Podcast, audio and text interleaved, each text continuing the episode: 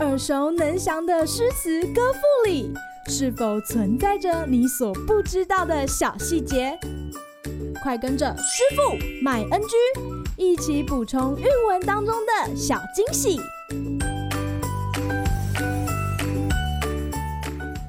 大家好，欢迎来到今天的师傅麦恩居。今天要和大家分享的唐诗是杜甫的《蜀相》：“丞相祠堂何处寻？锦官城外柏森森。映阶碧草自春色。隔叶黄鹂空好音。三顾频烦天下计。两朝开济老臣心。出师未捷身先死。长使英雄泪满襟。”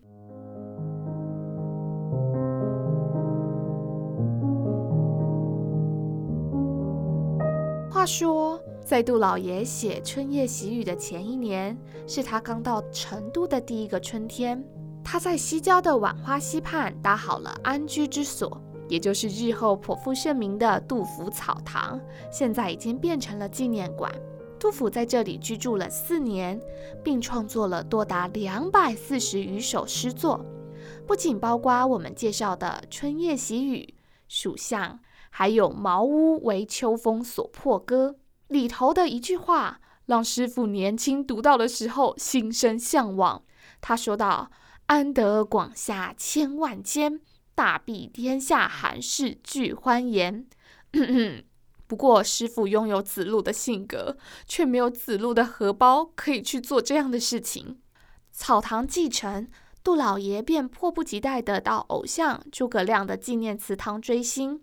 然而，人迹罕至的祠堂兀自寂寞着。曾经能够扶危持颠的贤相，今日还能再出现吗？写景论人，怀古伤今，那极度想有一位能人来拨乱反正的强大憧憬，想来是不可再得了。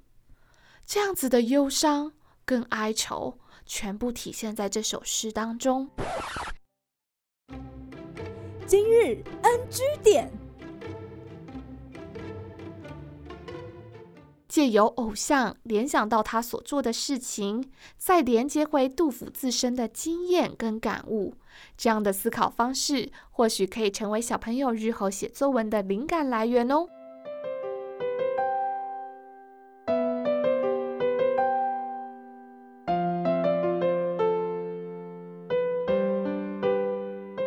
好了，今天的师傅麦恩居就到此结束，我们下回见，拜拜。感谢收听今天的师傅麦恩居。想要了解更多有关韵文的趣味知识，请记得按下订阅键，follow 我们，让你的诗词歌赋不 NG。